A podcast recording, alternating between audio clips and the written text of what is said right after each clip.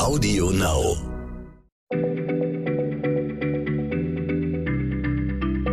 Schneller Schlau, der kurze Wissenspodcast von PM.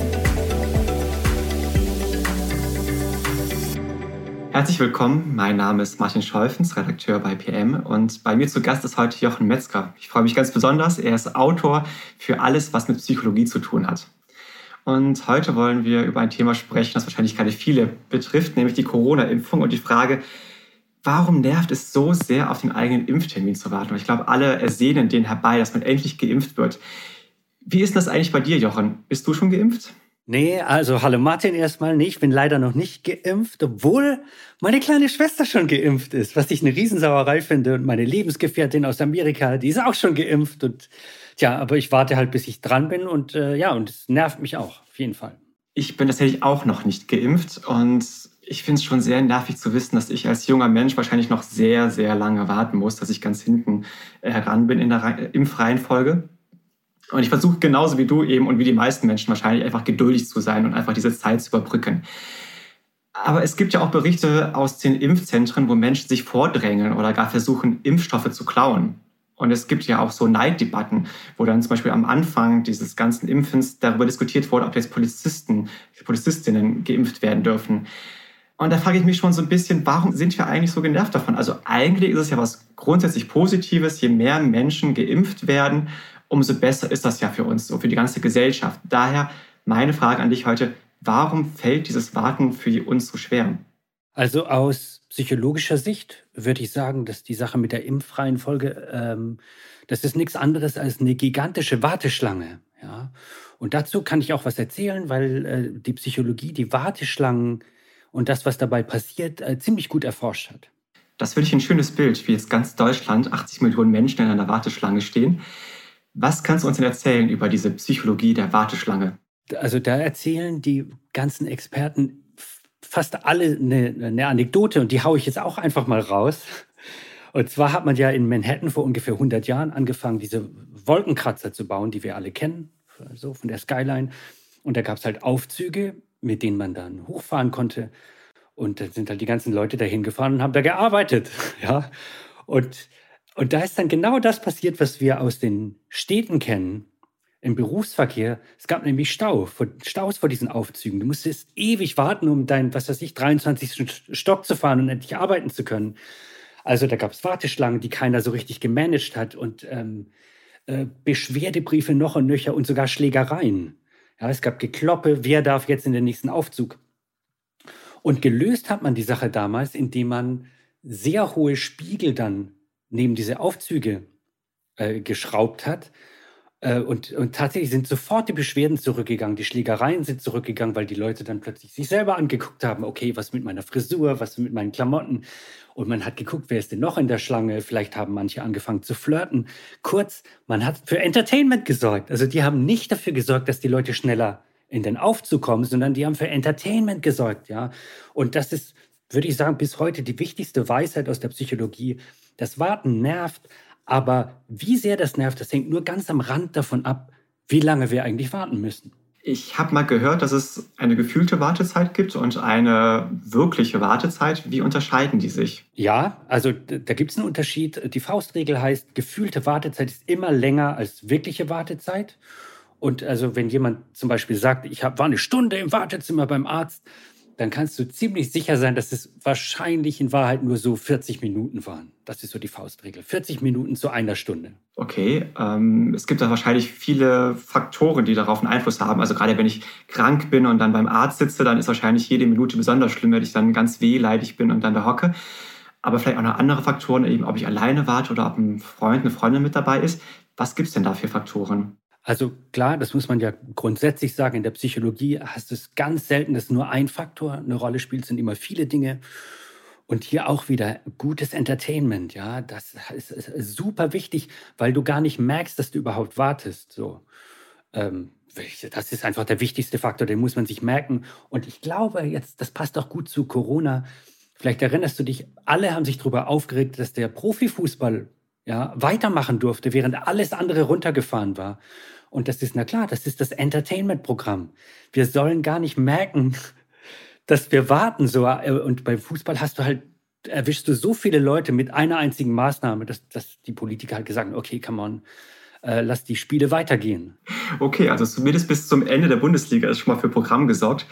Welche anderen Faktoren gibt es denn jetzt immer noch, die auf die gefühlte Wartezeit einfließen? Also super wichtig ist unsere Erwartung. Das kann man sich auch merken. Also ähm, wir haben ja gehört von der Bundesregierung, im Juni kriegst du ein Impfangebot. So, wenn ich im Juli immer noch keins habe, das ist der Punkt, an dem die, an dem die Leute richtig sauer werden. So. Und ähm, wo man das sehen kann, dieses Phänomen in Vergnügungsparks, geht ja im Moment nicht, aber wenn das wieder geht und du in so einen Vergnügungspark gehst, würde ich, würd ich dich mal ermutigen vor diesen Achterbahnen. Da siehst du überall Schilder, die haben alle Schilder aufgestellt. Ähm, also du hast ja immer Warteschlangen, bevor du in diese Attraktionen rein kannst. Und da steht immer ab hier noch 15 Minuten Wartezeit, ab hier noch 10 Minuten und so weiter. Diese Schilder, Martin, die sind alle gelogen. Die sind alle gelogen. Weil, also da, wo 15 Minuten steht, sind es in Wahrheit halt nur noch 13 Minuten, 12 Minuten. Und das ist halt Absicht, weil die Leute gucken auf die Uhr und sagen, hä? Au, wir, wir sind schon dran. Ja? Und dieser Moment, schneller als erwartet, fühlt sich immer gut an. Da kannst du gar nicht viel gegen machen.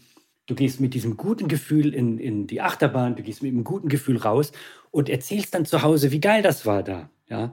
Anstatt zu erzählen, oh, nervig, wir mussten voll lange warten, endet diese unangenehme Zeit halt mit einem, also mit einer guten Erfahrung. Das heißt, die Erwartung ist halt wahnsinnig wichtig.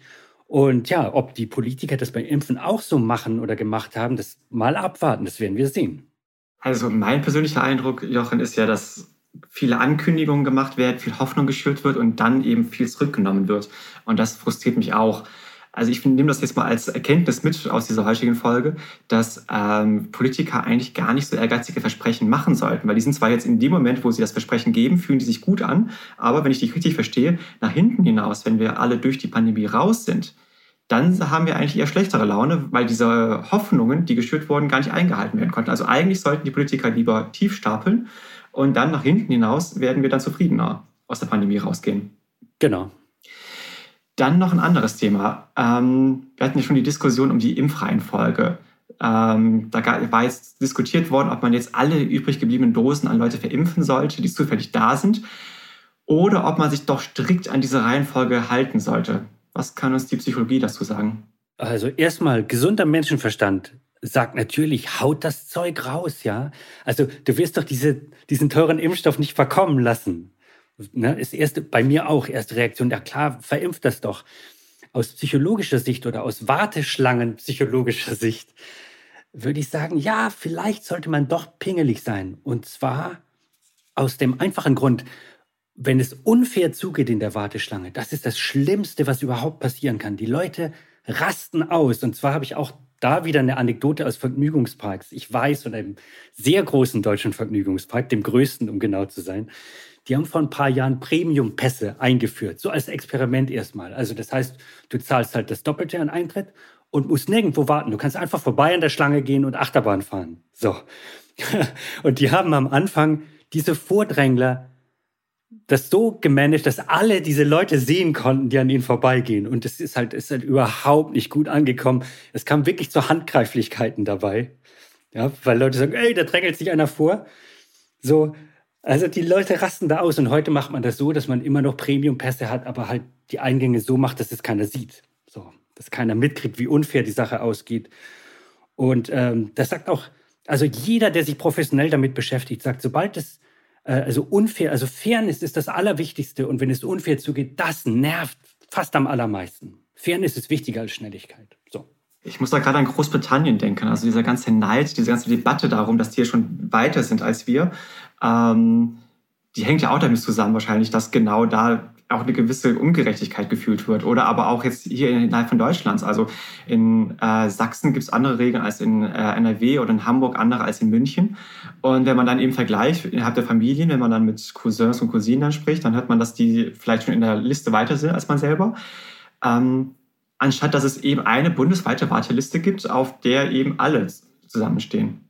Aus der Psychologie zumindest Argumente dafür, eine, tatsächlich einheitliche Regeln zu machen. Und zwar ähm, du kennst das ja aus dem Supermarkt so, da hast du äh, oft mehrere Kassen, die offen sind. Und an jeder Kasse ist eine eigene Schlange. Und du stehst ja immer in der langsamen Schlange. So, oder? Immer. Du wirst ja immer beschissen. Egal, was du machst. So. Und, äh, und also zum Beispiel beim Flughafen gibt es ja ein anderes System, die sogenannte amerikanische Warteschlange. Das heißt, eine Schlange und wer immer halt vorne steht, guckt halt, wo ist der nächste Freischalter, geht zum nächsten freien Schalter. So. Und da weiß man halt, die amerikanische Schlange funktioniert, die ist ein bisschen langsamer, aber die Leute sind viel entspannter, weil sie wissen, keiner bescheißt. Es ist immer fair. Ne? Wer vorher dran war, wird zuerst bedient und so weiter.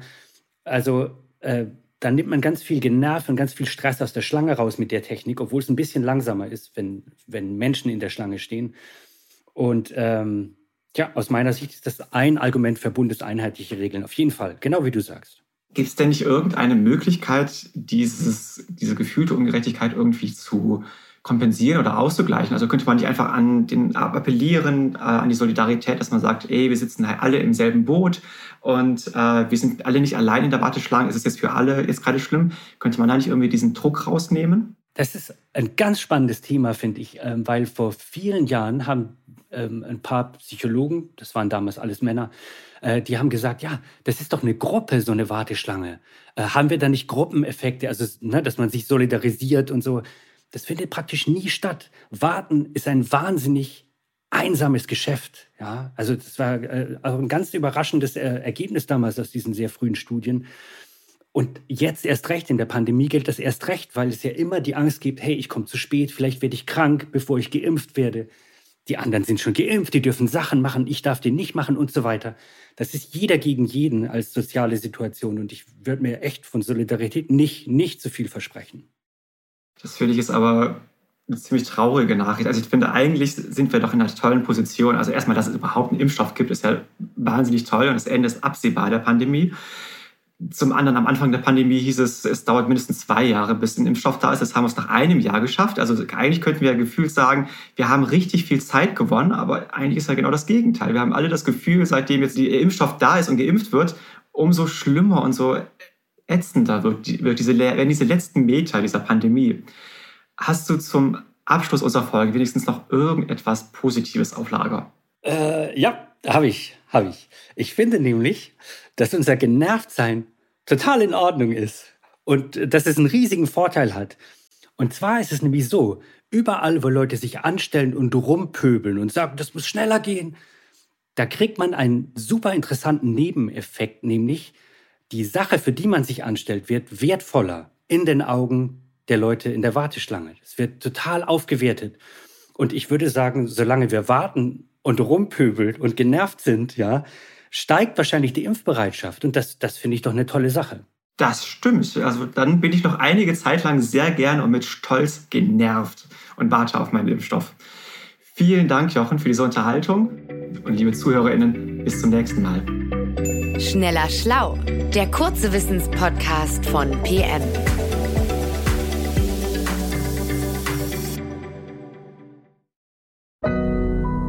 Audio Now.